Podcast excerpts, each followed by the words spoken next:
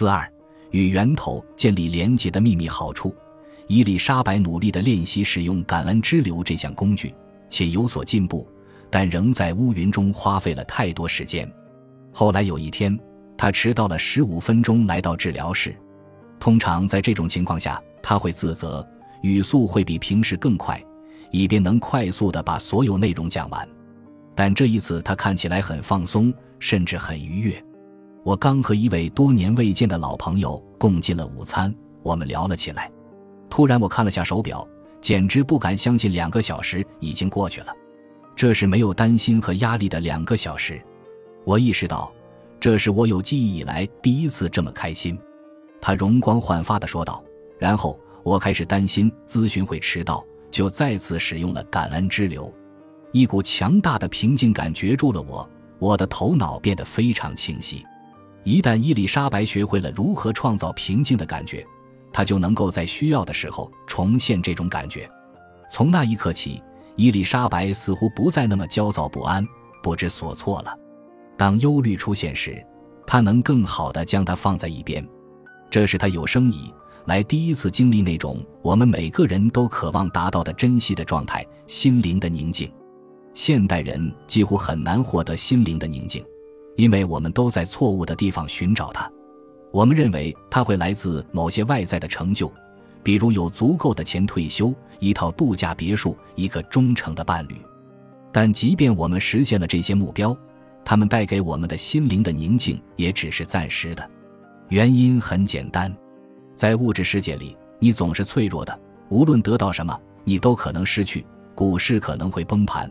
洪水可能会冲走家园，伴侣可能会离开你，因此，要想让心灵的宁静持久存续，它就必须来自某个你总能得到滋养和支持的地方。持久的心灵的宁静只能来自与源头的连结，但要想让这种连结真正持久，它就必须是持续不断的。这意味着你必须持续付出努力，而这是违背常理的。通常。我们认为心灵的宁静是一种休息状态，但其实这不是宁静，而是被动状态。因为保持与源头的连结需要不断付出努力，所以心灵的宁静实则是一种积极主动的状态。这是一项艰巨的工作，但很值得。好处之一是能量和动力的大幅增加。大多数人激励自己的方式都是错误的，他们受到激励去争取他们想要的任何东西，金钱。爱情、地位，因为他们觉得自己拥有的还不够，这种匮乏的感觉是一股强大的动力，但你会为此付出巨大的代价。这个代价就是你总觉得自己缺失了某样东西，即使你得到了想要的东西，你也会很快就感到不满足，这就会激励你去寻求别的事物。在这个无休止的重复寻求过程中，你永远不会快乐，最终。它会吸干你生命中所有的意义和能量。这种激励自己的方式有其缺陷，就是你必须自己产生所有的能量。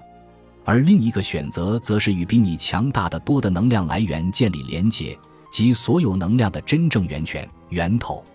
你不能通过缺失感去感知源头。事实上，你对已经拥有的事物越感激，你就越能从中获得能量。你的感激之情开启了一扇通往全新生活方式的大门，在这样的生活方式中前进的动力基于幸福而非痛苦。伊丽莎白与源头的连结给了她另一个好处，在女儿没有被理想的大学录取时，她才发现这一点。我开始陷入恐慌，她承认道，但感恩之流已经成为一种习惯。我发现自己几乎不假思索地开始使用它，在慌乱之中。我的内心能够平静清澈，如此一来，我向女儿保证，重要的不是他上哪所大学，而是他如何利用大学的资源。我相信，不管他上哪所大学，他都能把生活过得很好。我也是这么和他说的。我看到他无比惊讶，因为我不再是那个需要被安慰的人。我们两个都觉得这种状态很棒。伊丽莎白获得的是被我们称为洞察力的无价特质。如果没有洞察力，任何失望情绪都可能占据你的整个生活，即使是小小的挫折也会压倒你。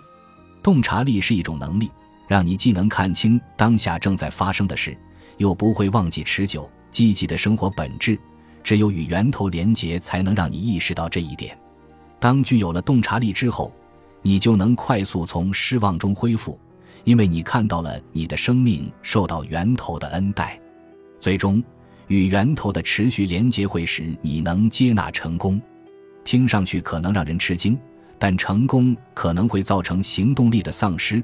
获得奥斯卡奖的编剧可能此后多年都创作不出任何作品。我认识的某人对获得诺贝尔奖的物理学家进行了一次非正式调查，发现他们中很少有人在获奖后又取得了真正的突破。原因很简单，你会觉得成功都是你自己的功劳。讽刺的是，如果你将成功完全归功于自己，那么当未来遭遇失败时，你也必须承担全部责任。这是很可怕的，它会让你厌恶风险，变得不那么有创造力。不敢推进新的想法和新的项目，你会依赖过去的成就，过着安全、缺乏创造力的人生。而事实是，如果没有源头的帮助，我们就不会取得任何成就。承认了这一点，感恩之流就解除了你对发生过的一切的完全责任。你可以随心所欲的去冒险，尽你所能发挥创造力。感恩之流直接承认了源头是你所有成就的共同创造者。只有承认了这一点，你才能在成功时保持谦逊，在以后的生活中保持创造力。本集已经播放完毕，感谢您的收听，喜欢请点赞关注主播，主页有更多精彩内容。